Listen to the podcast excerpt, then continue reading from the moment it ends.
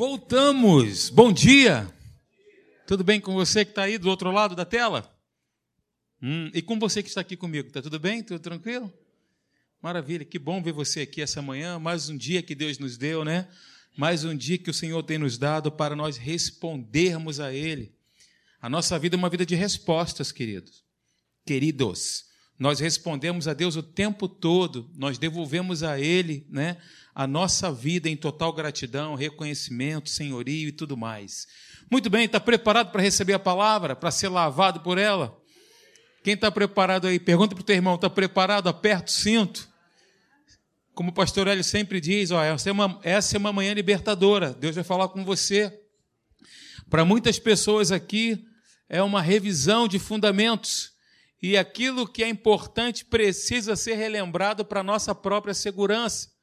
Para outros, todavia, vai ser uma revelação. Nós acreditamos porque a palavra é viva, ela é o poder de Deus para a salvação de todo aquele que é inteligente, para a salvação de todo aquele que crê. E a crença é uma simplicidade só. Não é somente nós concordarmos né, com a nossa. Né, concordarmos mentalmente, o que nós chamamos aqui de assentimento mental, mas a crença ela é ativada pela nossa voz, por aquilo que nós falamos. Diga comigo, eu creio com o coração e falo com a boca. Simples assim. Dessa forma, a fé é ativada. Então, nós vamos rever aqui alguns fundamentos. Pode colocar a tela para mim, Morgana, por gentileza. Uh, o título da, da nossa reflexão, o título dessa série é essa daí, ó. Justiça é a chave mestra ou a chave que abre todas as portas, sobretudo para a concretização daquilo que Deus tem para mim e para você. Todas as promessas que Deus fez na Sua palavra se cumprirão na nossa vida. Eu vou repetir, se você não entendeu, para você receber isso com muita certeza. Todas as promessas que Deus prometeu na Sua palavra serão cumpridas na sua vida e na minha vida. E nós vamos completar a nossa carreira. Nós vamos chegar assim como o apóstolo Paulo e dizer aquela célere frase, aquela célebre frase, né? Combati o bom combate, guardei a fé e cumpri aquilo para o qual Deus me chamou. Nós somos o propósito de Deus na face da terra. Deus conta com você, Deus conta comigo. Nós fazemos parte da igreja. Nós somos o corpo de Cristo, representantes de Deus, aonde quer que estejamos, nós representamos a Deus. Então, vamos fazer aqui algumas revisões. Eu falei no último encontro, né, que Jesus ele veio primeiro. Jesus veio para nos dar vida. Porque nós estávamos naturalmente mortos, no que tange a natureza, estávamos mortos nos nossos delitos e pecados, mas ele veio para nos dar a própria vida de Deus, que nós chamamos aqui de Zoe, é a vida que Deus experimenta.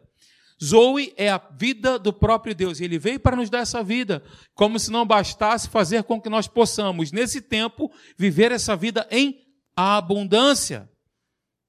Viver uma vida plena, abundante, completa, total, plena. Ele também veio para destruir, para aniquilar os intentos do maligno. O inferno, queridos, se levanta o tempo todo contra nós para nos destruir. É ou não é? Só acontece comigo isso? Só eu que recebo afrontas? Você também recebe. Todos nós somos afrontados. E as afrontas, elas não vêm assim, né? Tranquilas. Eu costumo dizer aqui, você já ouviu com certeza, que é o sindicato dos problemas que se reúne e resolve fazer uma paralisação geral na nossa vida. Tudo acontece de uma vez só. Vem uma coisa, vem outra, e, e perturbação com relação à sua família, um filho, uma situação de emprego. Tudo acontece de uma vez, não é verdade? Sim ou não? É tudo de uma vez. E quando as, as, essas situações elas se levantam, é para realmente nos destruir. Mas a Bíblia diz que Jesus veio para destruir essas obras. Que Jesus veio para aniquilar estes intentos. E também nos chama a um combate de resistência. O nosso combate é um combate de resistência. Nós resistimos com base naquilo que cremos. Nós resistimos com base na chave mestra, que é a justiça, Quando nós entendemos isso, quando nós entendemos quem somos, aonde estamos e o que podemos, vai abrir todas as portas do, da nossa vida para a concretização daquilo que Deus preconizou no seu coração para nós. Amém, gente? Além disso, ele veio também, como diz lá, Lucas capítulo 9, versículo 56, abra sua Bíblia comigo, por favor, nesse texto. Ele veio pelos perdidos. Jesus veio para achar, na verdade ele achou, né? Ele buscou os perdidos. Lucas capítulo 9, versículo 56 diz isso. É importante você abrir a Bíblia e acompanhar comigo. Sabe por quê? Eu vou te explicar. Olhem para mim, por gentileza. Existe algo chamado associação fonética. Quem já ouviu falar isso aí? Associação fonética. Você vê, preste atenção em mim. Você vê, você ouve, você associa e você reproduz. Ok? O nome disso é associação fonética. Então, quando nós estamos ouvindo e estamos vendo e também falando, isso fica mais sedimentado em termos de conhecimento. Eu estou falando do ponto de vista natural. E quando nós fazemos isso com relação à palavra de Deus, eu vejo, eu ouço, eu penso conforme Deus pensa e falo aquilo que Deus fala, a palavra é viva, ela é poderosa. Além de ficar sedimentada em nós, ela vai trabalhar, ela vai começar a agir. A palavra de Deus ela trabalha, ela é viva, ela é constante, ela, é, ela trabalha e ela vai começar a trabalhar, mas a partir do momento que ela esteja presente na minha boca e no meu coração. Porque estando tão somente aqui, ó, você crê que ela é poderosa, certo? A, a, é, Romanos diz isso. É o poder de Deus, o Evangelho. Nós vamos ler aqui. O Evangelho é o poder de Deus. Parará. Aí depois ele fala que o justo viverá pela fé. Está aqui. Mas se ela, para que ela tenha uma funcionalidade, para que ela trabalhe, ela precisa ser viva na minha boca e no meu coração. Senão, serão meras palavras. Ok? Então, abriu aí Lucas capítulo 9, versículo 56. Daí a importância da gente abrir, da gente ler, da gente também grifar, de você marcar. Você tem reparado que o pastor Hélio tem pedido isso? Sempre. Cadê a Bíblia de papel? Abre a sua Bíblia, marque a sua Bíblia. Você acha que isso é por acaso? Você acha que isso é para dar um dinamismo para o culto? Você acha que é para que você não durma? Não pastor Hélio tem falado isso porque tem algo ali que Deus tem despertado no coração dele para trazer para a igreja. A importância da gente ter a Bíblia de celulose. Eu não sou contra quem tem a Bíblia em smartphone, iPad, tablet. Não, pelo contrário. A tecnologia está aí para ajudar a gente. Mas quando nós temos aqui, ó, a Bíblia de papel, quando a gente marca, quando a gente olha para as letras, isso vai nos ajudar a, a, ela ficar mais sedimentada dentro de nós. Ok? Então, Lucas 9, 56. Dito isto, Jesus disse, né? O filho do homem não veio para destruir as almas dos homens, mas para salvá-las. E seguiram para outra aldeia. Jesus veio pelos perdidos. Mais um pouquinho à frente aí, capítulo 19, Lucas 19, versículo 10, diz assim: Pode me acompanhar também, tá? Porque o filho do homem veio buscar e salvar o perdido. Jesus fez o que nenhum outro poderia fazer: salvar o perdido. Então a gente entende que Jesus veio para restaurar ao homem a posição original que lhe pertencia, aproximando-o de Deus pela sua graça, pela sua benevolência, pelo seu amor. E aí eu falei no último encontro as verdades sobre a justiça, Algo que a gente também precisa entender com mais profundidade, eu falei, né, que a justiça de Deus é a chave que abre todas as portas para que as promessas de Deus se concretizem na nossa vida. Falei também que é o fundamento onde a nossa fé ela é construída. É a base da construção da nossa crença. O cristão, a pessoa que não tem essa consciência viva, prática do, no seu dia a dia, sobre ser justiça de Deus, ela é consequentemente uma pessoa cheia de dúvidas, uma pessoa que tem pensamentos duplos, uma pessoa fraca, uma pessoa insegura, inconstante. E Tiago diz que espera tal homem receber de Deus alguma coisa. Homem que tem um ânimo dobre, um homem que está crendo lá na montanha e no dia seguinte está no vale dizendo: Senhor, me leva, eu não, eu não mereço. Eu não mereço estar aqui, eu não mereço viver. Me leva, Senhor, leva. Se você pensou essa música, não cante. Tá rindo, né? Inconstância. Gente, inconstância fala de dúvida. A inconstância fala de incredulidade. Porque não és quente nem frio, eu estou a ponto de vomitar-te da minha boca. Jesus diz isso lá em Apocalipse. O quente, ele é o fervoroso, ele contagia os demais. O frio, ele já sabe que está frio. É mais fácil o frio se tornar quente porque ele reconhece que está frio e precisa aquecer do que o morno que está lá e cá. Está sempre em cima do muro. Então, uma pessoa que não tem a consciência de ser a justiça de Deus, de ter sido justificado, de estar em uma posição ideal diante de Deus, uma posição no qual Deus se agrada, até porque Ele nos deu a sua própria natureza para que possamos estar na presença dEle sem culpa, sem condenação. Essa pessoa que não tem essa consciência, ela vai viver uma vida assim. Ora é uma fortaleza, ora está um desastre. Ora está bem, ora está mal. Aí faz aquela oração, vermezinho de Jacó. Miserável, pobre, cego, nu e infeliz. Só que a Bíblia nos chama de filhos de Deus. É o que a Bíblia está dizendo. Você crê que você é filho de Deus? Para para pensar nisso. Você conhece um filho que não tenha o DNA do seu pai? O filho, ele tem o DNA do seu pai. Nós temos a natureza de Deus, está escrito na palavra, nós somos co-participantes em Cristo Jesus da natureza divina. Nós temos a natureza de Deus. Então, se eu digo que eu sou filho de Deus, eu preciso crescer nessa consciência. E crescer na consciência que Ele me justificou, que eu não estou mais destinado ao lago de fogo, enxofre, que eu não estou mais destinado à morte, pelo contrário, ele já me mostrou o meu futuro. Qual que é o meu futuro e o seu? Estar com Ele eternamente, porque Ele nos comprou pelo seu sangue. Se você crê, diga eu creio. Gente, nós não crescemos na justiça, nós crescemos na revelação disso, na revelação sobre as verdades da justiça. Então, o que é a justiça de Deus? Eu vou pegar os textos aqui, mas antes eu já estou adiantando algumas coisas é o ato soberano de Deus. Só Deus poderia fazer isso. Só Deus poderia pronunciar, né? Fazer esse, pronunciamento. Olha, estão absolvidos. Nada nós tínhamos que poderia nos justificar.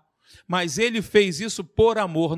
nada nós fazemos para poder nos colocar nessa posição, mas ele pronunciou isso, e aí Jesus disse na cruz do Calvário: está consumado está consumado. Ele estava na cruz, empapuçado de sangue, uma agonia extrema, tinha sido ali, nossa, imagina aquela cena, na cruz, pregado. E aí, em um dado momento, ele disse: Olha, meu Deus, Deus meu, por que me desamparaste? Na sua angústia extrema, como homem, ele disse isso. E a Bíblia diz que ninguém tirou a vida dele, ele a deu espontaneamente. Ele não foi assassinado. Jesus não foi assassinado, Jesus entregou, ele doou, ele deu a sua vida. E aí, quando ele fez isso, quando ele decidiu entregar a sua vida, ele disse: Está consumado. O plano de Deus se completou. O plano de Deus está completo. O projeto de Deus. Ele foi ao inferno, pegou as chaves da morte e do inferno, ressuscitou ao terceiro dia. Está assentado à destra de Deus e Deus diz na sua palavra, através do apóstolo Paulo, que ele também nos ressuscitou com Cristo. Essa é a nossa posição. E aí, o que você tem enfrentado? Fala para mim. O que você está passando? Qual é a dificuldade que você está vivendo? Posso levantar aqui minhas duas mãos, minhas duas pernas para falar para você, para testemunhar para você que eu também enfrento lutas com a minha família. Mas uma coisa é enfrentar lutas, outra coisa é você enfrentar lutas crendo quem está contigo, sabendo em quem você está. Mentalidade blindada, meus, meus irmãos. É o capacete do magneto. Cap, capacete de titânio. É isso, pastor Marcelo? Não sei nem qual é o nome daquele negócio. Adamantio. Adamantio. Mente blindada, queridos. Nós somos transformados por isso. Se deixarmos entrar todo tipo e qualquer tipo de pensamento na nossa mente, olha, se prepara para apanhar muito. Se prepara. Vai sofrer. Vai. Ao passo que, quando nós nos transformamos pela renovação da nossa mente, nós vamos experimentar o que Deus tem de melhor para nós. Está escrito na palavra: a boa, perfeita e agradável vontade dele. E esse lugar chama-se maturidade. É lá que Deus quer nos levar. Os maduros, eles aconselham aqueles que estão ainda no início da caminhada: olha, eu passei por isso, fica firme, olha para Deus. Não olhe para você mesmo, não tenha esse sentimento, não viva por sentimentos, olhe para o Senhor, viva por aquilo que você crê. Eu também passei por isso. Você vai ter maturidade para aconselhar as pessoas e abençoar alguém. Você vai ter maturidade para ser uma benção na vida de alguém. Foi por isso que eu falei no início que Deus ele conta comigo e contigo. Deus ele conta conosco para sermos os representantes dele aqui nesse lugar, nesse tempo, na nossa era. Então, a justiça é o ato soberano de Deus através do qual ele pronuncia, ele declara justo o pecador, sem culpa, inocente e santo. É um presente, é um dom de Deus, gratuito, concedido pela sua graça através do sacrifício de Jesus na cruz do Calvário, no qual ele se entregou. É o direito ou a habilidade de me colocar na presença do Pai, sem o senso de culpa, sem a consciência do pecado, como se o pecado nunca tivesse existido, livre acesso a Deus. O que antes, em hipótese alguma, poderíamos, né? A natureza do próprio Deus, filhos de Deus, amados de Deus. É o atributo pelo qual, ao tratar com as pessoas, Deus ele age de acordo, por legitimidade, com as normas e exigências da perfeição de sua própria natureza. Por quê? Porque antes, quando pecadores, nós não tínhamos acesso a um Deus santo. Hoje, santificados, purificados, lavados, redimidos, uma nova natureza, uma nova criação. Sim, hoje sim, nós podemos entrar na presença de Deus com ousadia, com intrepidez, diante do trono da graça e chamar o Deus Santo, Todo-Poderoso, Senhor dos Senhores, Criador do universo e de todas as coisas que existem, quer visuais, quer invisíveis, de Pai. De Pai. Isso é bom demais, né, queridos? Quando você estiver passando por lutas, diga: Senhor, tu és meu Pai. Tu és o poderoso guerreiro que vai à frente. As suas ovelhas ouvem a sua voz. A Bíblia diz que ele vai adiante. Ele vai na frente. Ó, limpando o caminho, protegendo, guardando. Essa é a certeza que precisa nutrir o nosso coração e a nossa mente, queridos. Não obstante as situações que vivamos. Então, justiça, ato pelo qual Deus, em sua graça e em conformidade com a sua aliança, porque a aliança que ele tem conosco é inquebrável, né? Indissolúvel, não tem começo nem fim, igual que eu tenho no meu dedo. Eu não sei aqui quando ela começou e quando ela vai terminar. É um símbolo interessante, né? A aliança, ela é completa, ela é total, ninguém pode quebrar porque ela foi selada com o sangue de Jesus. Ela foi selada com o sofrimento, com a morte e ressurreição de Cristo na cruz do Calvário, aceitando as pessoas. É o ato pelo qual Deus aceita e põe em relação correta consigo a pessoa que faz com ele uma aliança baseada na sua fé em Jesus. Abra comigo agora, por favor, Romanos capítulo 1, versículo 16, versículo 17.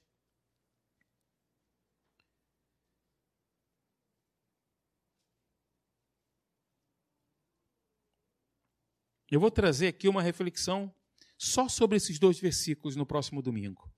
Romanos capítulo 1, versículo 16 e 17. Tem tanta revelação aqui, queridos, que dava para escrever um livro.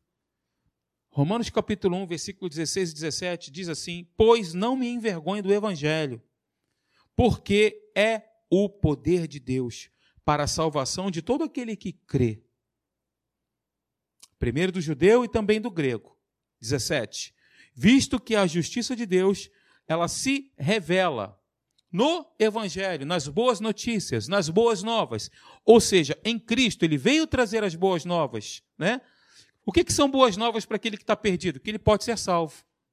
O que são as boas novas para aquele que está doente? Que ele pode ser curado. O que são boas novas por aquele que está com a sua família destruída? Que Jesus restaura a família, que ele restaura a nossa casa, que ele restaura a nossa vida, que ele é a nossa força. Troque a sua oração. Tem chaves aí, de, tem gatilhos mentais importantes aí, queridos. Eu digo assim: troque a sua oração, porque uma vez eu estava passando por uma situação, um problema, e eu estava pedindo Deus força. Senhor, me dá força. Eu preciso de força, estou me sentindo fraco, Senhor, me dá força. Aí Jesus falou comigo o seguinte: veio essa impressão no meu coração, até compartilhei com a Cláudia. Alexandre, não fica pedindo forças, porque eu sou a tua força. Eu sou a tua fortaleza. Ao invés de você pedir forças a Deus, diga assim: Senhor, tu és a minha força. Tu és a minha força. E essa força de Deus, dunamis, poder de Deus, dinamite de Deus, ela se renova na nossa vida. À medida que eu creio, que eu falo, que eu creio com o coração e que eu falo, eu preciso falar.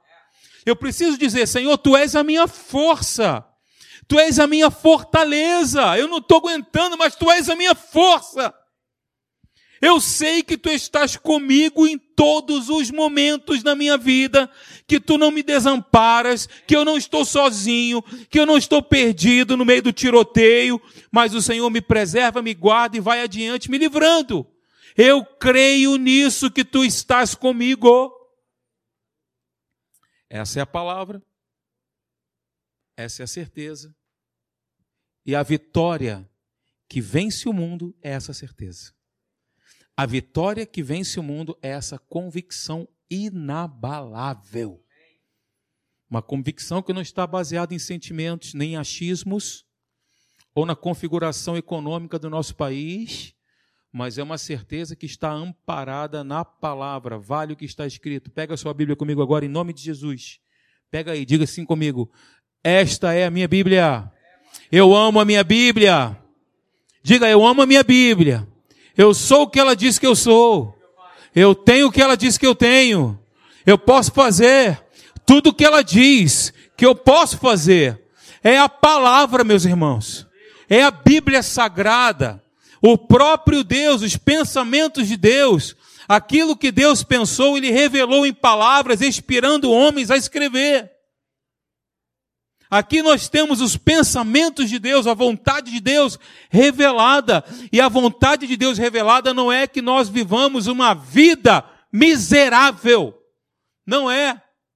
Não estou falando que nós não enfrentamos dificuldades, não estou dizendo isso. Eu estou dizendo que nós enfrentamos a dificuldade novamente, crendo no Deus que está conosco, crendo no que está escrito, que nós podemos nele o que nós podemos nele. A força não está em nós, a capacidade não está em nós. A única coisa que Deus requer de nós é a nossa resposta. A nossa resposta crendo. Eu respondo crendo, eu respondo falando, eu respondo determinando. É isso mesmo. Determinando. Noutras palavras, exatamente como fez Daniel. O que que Daniel fez? Daniel determinou eu vou fazer uma dieta. Ah, Deus falando contigo aí. Fala comigo também, Senhor.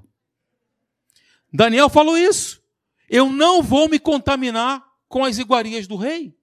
Eu não vou comer o que eles estão me oferecendo. Ele determinou, sim ou não? Ele decidiu firmemente no seu coração não se contaminar.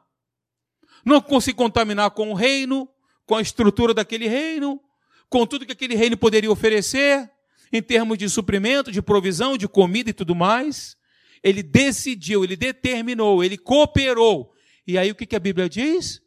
Deus ouviu a sua oração, ele agiu com base na sua determinação e Deus lhe deu a vitória. Nós vemos na Bíblia Pronto, está prescrito, está aqui. É só a gente seguir exatamente como Deus prescreveu. Então que você decida ser intenso, que você decida servir a Deus, que você decida estar na igreja, que você decida crer no que está escrito, crer na palavra, por mais que seja confrontador, por mais que os sentimentos ou outras coisas falem alto, porque falam mesmo. A Bíblia diz que no mundo nós teríamos muito, no mundo há, na verdade, né? Desculpe, no mundo há muitas vozes. É a voz de um diagnóstico, é a voz do desemprego, é a voz, de repente, de um ataque no âmbito da sua saúde. Fala alto, mas não pode ser maior do que a palavra. Não pode, não deve. O que tem que falar mais alto, Senhor, ó, o negócio está estreito, o bicho está pegando. Mas, Senhor, eu vou determinar no meu coração continuar crendo. Eu determino no meu coração, eu decido no meu coração confiar. Você lembra? Eu falei para você: quem, quem crê, confia. Quem confia, descansa. Quem descansa, recebe de Deus aquilo que ele já colocou na mesa para gente. As promessas, queridos. Nós não vivemos correndo atrás de promessas, não. Mas Deus escreveu para nós. Ele deu para nós, olha, eu tenho o melhor para você. Agora, tudo isso que eu separei para você, que eu já coloquei para você como bênção para a tua vida, como provisão e tudo mais, se você me ouvir, se você quiser e me ouvir, você vai receber isso. O que eu tenho para você. Se você quiser e ouvir o que eu estou dizendo para você, tudo isso que eu tenho na minha palavra, toma, é teu, meu filho. Eu te amo, eu sou seu pai, eu quero o teu melhor, eu quero o teu bem. Você crê assim, que Deus quer o teu bem? Deus quer o melhor para você? Eu também creio. Vamos ficar de pé, eu queria chamar os músicos.